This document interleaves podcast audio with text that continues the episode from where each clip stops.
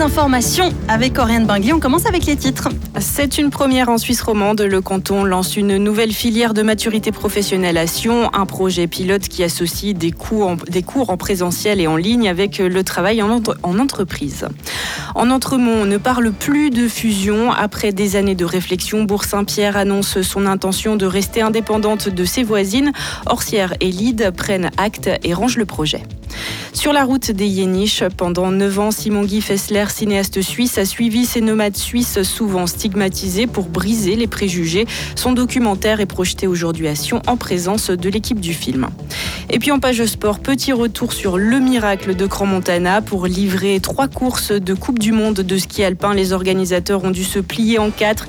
Patrice Morisot, chef de piste, nous dira comment il a procédé pour faire fi des températures élevées. Côté météo, alternance de soleil et de nuages. Pour cet après-midi, retour de la pluie dans la soirée et dans la nuit. Un point complet sur la météo de la semaine après les infos.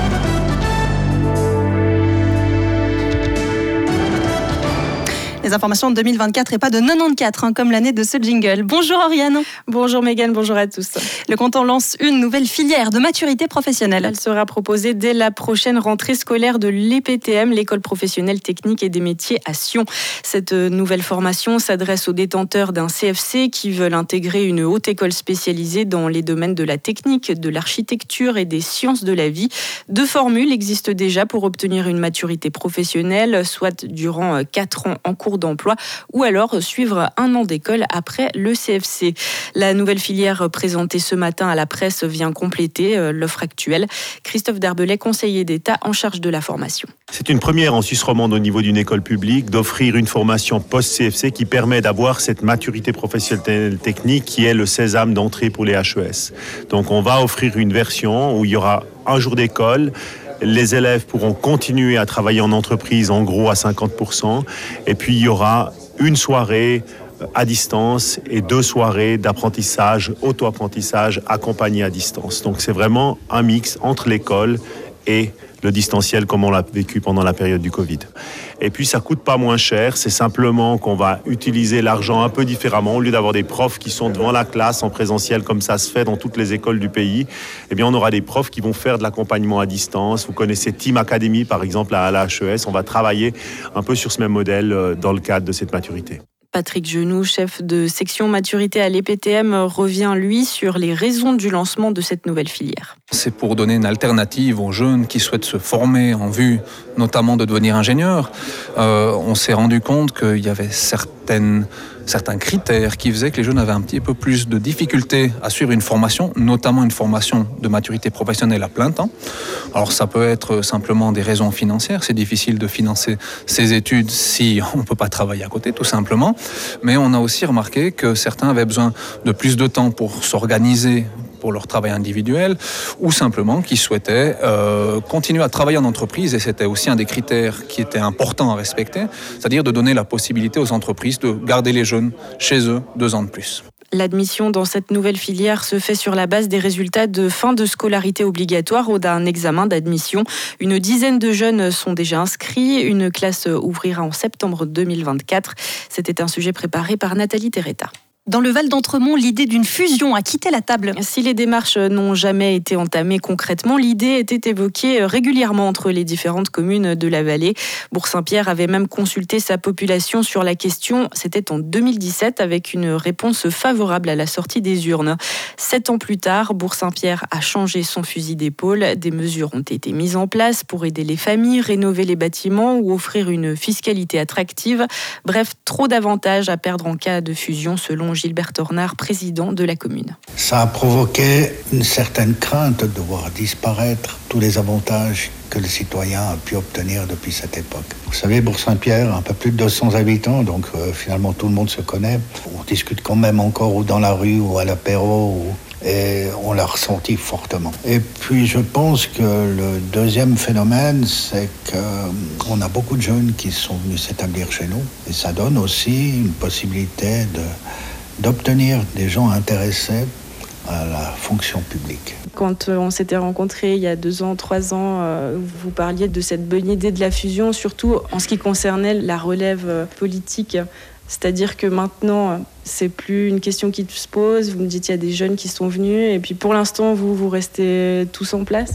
Alors pour l'instant, jusqu'au mois d'octobre, au moment des élections, on sera toujours là. Après, on le verra. Mais euh, on sent quand même qu'il y a des jeunes qui ont un intérêt pour la chose publique. Dans le reste de la vallée, on prend acte et on range le dossier. Les édiles nous l'affirment, personne n'a le couteau sous la gorge et les relations intercommunales se poursuivent sereinement. Il y a deux ans, le président d'Orsière évoquait tout de même sur nos ondes l'intérêt d'unir les communes pour mieux anticiper le projet d'un grand entremont, celui qui réunirait les communes du territoire à celles de Val-de-Bagne dans la vallée voisine. Mais avec ce statu quo, pourrait-on envisager un scénario avec une absorption progressive de Bagne jusqu'à Bourg-Saint-Pierre? On en parle avec Joachim Rosis, le président d'Orsière. Faudra un bon appétit pour absorber autant de communes d'un coup, mais quoi qu'il en soit, euh, je crois qu'au-delà de la boutade, c'est vrai qu'on a aussi une autre question qui est importante chez nous, c'est la taille des territoires. Parce que si vous prenez en taille de territoire, c'est absolument gigantesque. Euh, rien que la commune d'Orsière, on est un peu plus grand que le Liechtenstein. Donc, figurez-vous le nombre de défis que cela pose aussi en termes de gestion de territoire. C'est pour ça qu'au bout d'un moment, si on veut fusionner, il faut aussi poser clairement un plan territorial. On le fait aujourd'hui aussi au niveau des communes, puisqu'on a lancé un plan directeur intercommunal c'est un outil qui nous permet de planifier ensemble l'aménagement du territoire et c'est une autre manière de collaborer euh, sans forcément parler de la fusion. La police cantonale a lancé à la fin du mois dernier une action de lutte contre les stupéfiants dans la station de Verbier. L'opération a été montée le 26 janvier avec notamment l'engagement euh, du groupe Canin, le soutien de la police municipale et de l'Office fédéral de la douane et de la sécurité des frontières. Les contrôles ont été effectués en station mais aussi menés euh, sur les axes menant euh, à Verbier. Près d'une centaine de personnes ont été contrôlées. La police annonce avoir saisi diverses quantités de drogue, principalement de la cocaïne et du hashish sans en préciser les quantités. Quatre personnes ont été dénoncées au ministère public. La lutte contre les stupéfiants constitue l'une des priorités de la police cantonale valaisanne, souligne-t-elle dans son communiqué du jour. Elle reconduira ce genre d'opération tout au long de l'année sur l'ensemble du canton. Dans le Haut-Valais, le tunnel d'Eiholz sur l'autoroute A9 sera fermé à la circulation en direction de Brigue durant la nuit, dès mercredi soir 20h et jusqu'au lendemain 5h du matin. Une déviation sera mise en place sur la route cantonale. Le trafic en sens inverse ne sera pas affecté et pourra s'effectuer normalement de le tunnel d'Eiholz. Les, des travaux de remplacement du double plancher expliquent cette fermeture. C'est ce qu'indique l'Office fédéral des routes dans un communiqué. Réhabilitation de la ligne sud Un crédit d'engagement a été demandé. Le Conseil d'État entend euh, préfinancer les études, les procédures et les travaux de réhabilitation de la ligne ferroviaire entre Saint-Gingolf et Évian-les-Bains. Il a décidé de soumettre un crédit d'engagement de 22,8 millions de francs au Grand Conseil pour la réhabilitation des 17,8 km de la ligne. La France investira un montant similaire pour ce financement. L'objectif est de compléter l'extension du RER e Léman Express qui relie euh, depuis décembre 2019 Genève à Évian-les-Bains.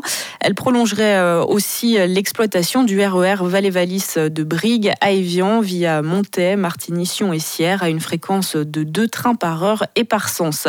Cette offre euh, contribuerait à réduire la congestion du trafic routier. C'est plus de 10 000 véhicules qui traversent la frontière chaque jour avec des pointes à plus de 13 000.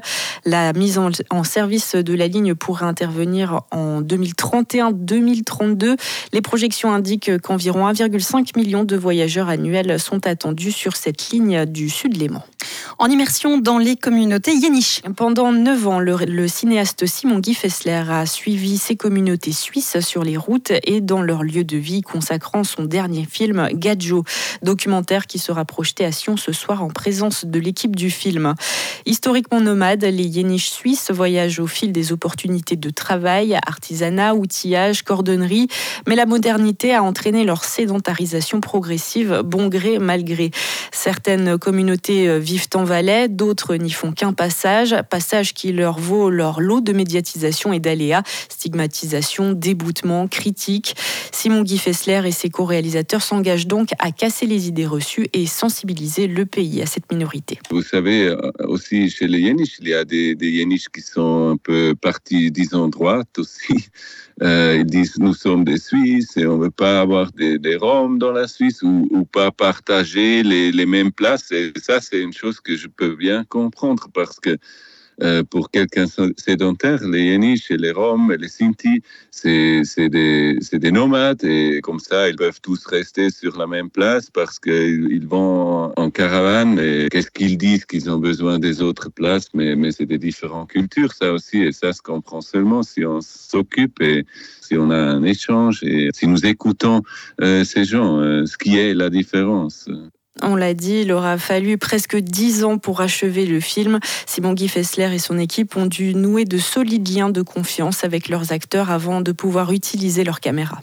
Jusqu'à 73, euh, les Yéniches ont été persécutés de l'œuvre des enfants de Grande Route de Pro-Juventud. On les a volés, on peut dire, euh, les enfants. On les a mis dans des familles sédentaires. On a stérilisé quelques gens pour qu'ils ne peuvent pas continuer leur vie yéniche de nomade, disons. C'est pour ça, peut-être, que pour eux, c'est suspect s'il y a des deux qui arrivent avec, euh, avec un stylo, des blocs-notes, parce que c'était la méthode. Je pense que c'est ça la raison pour qu'ils ont peur de parler s'ouvrir vers nous. Gadjo, film co-réalisé par Simon Guy Fessler, est à découvrir ce soir au cinéma de Sion à 18h. D'autres séances sont prévues en Valais en présence de l'équipe du film à Montaix demain et à Martigny euh, le 27 février les consultations dans les centres d'aide aux victimes d'infractions ne cessent d'augmenter. L'Office fédéral de la statistique a publié ce matin un bilan de ces 20 dernières années. Le groupe, le nombre de personnes conseillées par un centre La Vie a triplé depuis les années 2000. Par contre, le genre des victimes reste stable. Les trois quarts sont des femmes.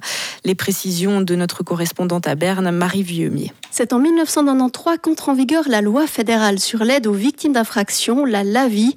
L'idée est de soutenir les victimes et leurs proches avec des conseils, des indemnisations et une prise en charge des frais de procédure. Une statistique est mise en place dès l'an 2000. Les consultations augmentent de manière quasi linéaire. Elles dépassent désormais les 46 000 par année. Le profil type de la personne conseillée est une victime suisse de sexe féminin âgée de 30 à 64 ans, alors que les auteurs présumés de l'infraction sont à 90% des hommes majeurs, partenaires ou ex-partenaires. Les victimes s'adressent le plus souvent à un centre la vie pour des lésions corporelles, des menaces et des contraintes. Les actes d'ordre sexuel avec des enfants et les contraintes sexuelles ont tendance à diminuer. Seuls 44% des victimes qui consultent un centre la vie ont déposé une plainte pénale. Les demandes d'indemnisation ont augmenté ces 20 dernières années, mais le nombre de requêtes acceptées est resté stable et les montants versés euh, ont tendance à diminuer. En ski alpin, le rideau est tombé sur les courses féminines de Grand Montana. Pas de podium suisse hier lors du Super G remporté par l'Autrichienne Stéphanie Vénier. Les Italiennes Federica Brignone et Marta Bassino ont complété le dernier podium d'un week-end plutôt chargé. Chargé pour les athlètes avec trois courses en, trois jours. Et pour les organisateurs, 23e hier, Michel Guizine a salué les efforts fournis pour maintenir ces épreuves sur une neige de printemps qui n'a pas convenu à tout le monde. Oui, ben pour moi, c'était sûrement très très bien qu'il n'était pas trop dur. Je pense que sur le dur, ça, aurait fait encore beaucoup plus mal. Euh, parce qu'à l'échauffement, le matin, je sentais quand même. Et puis, j'ai toujours pensé, ah, là, la course, ça va aller parce que c'est un peu plus mou. Euh, ouais, c'est un miracle, tout ça qu'ils ont fait. Tout le monde a travaillé comme les fous. On voit, euh, tout le monde donne tout depuis des semaines. Et puis, qu'ils ont pu faire déjà les courses Coupe d'Europe, qu'on a pu faire trois incroyables courses ici. Ah, ces trois jours, c'est, pour moi, c'est vraiment un petit miracle. Et puis, c'est trop cool qu'on a pu faire, vivre l'ambiance et tout. Et c'est trop beau. Coupe d'Europe, Coupe du Monde, beaucoup de boulot pour tout le personnel. Avec aux manettes Patrice Morisot, le chef de piste, qui n'a pas ménagé ses efforts. C'était des conditions compliquées, comme je dirais chaque année à Cramontana. Donc euh, on essaye de faire au mieux euh, avec des températures de plus de 10 degrés. C'est clair que la piste souffre euh, à chaque passage, donc on essaye de trouver les meilleures solutions. Je crois qu'on les a bien trouvées. J'ai regardé un tout petit peu les images. je crois qu'on a eu des, des belles courses qui étaient quand même faites. On a vu des numéros élevés qui ont réussi quand même à faire de bons résultats. Euh, je suis assez fier de tout ce qui a été fait et toute l'équipe, euh, de la façon dont elle a travaillé. Donc je crois qu'on a on a mis là, les, les Coupes du Monde à un bon niveau à Cramontana. Vous l'avez dit, c'est chaque année compliqué. C'était l'un des week-ends les plus fastidieux, les plus longs que vous avez vécu ici. Bah oui, non, mais nous on le sait, hein, quand on vient préparer ici, c'est pas une préparation de, de cinq jours, hein, c'est une préparation sur la piste de, passer deux mois et puis euh, en effectif avec la sécurité les trois dernières semaines où on avait une trentaine de personnes qui étaient euh, pratiquement jour et nuit sur cette piste. Donc c'est énormément de travail pour sortir ces courses et puis c'est pour ça que quand on arrive à faire les trois courses avec euh, ce niveau-là, on est, on est assez fiers de ce qu'on a fait. Patrice Morisot qui reste à disposition du prochain comité d'organisation, nous a-t-il dit. Son interview est à découvrir sur notre site internet renefm.ch. C'était un sujet réalisé par Hugo Dacustodia. Merci Oriane. L'actu revient tout à l'heure à 15h avec le Flash.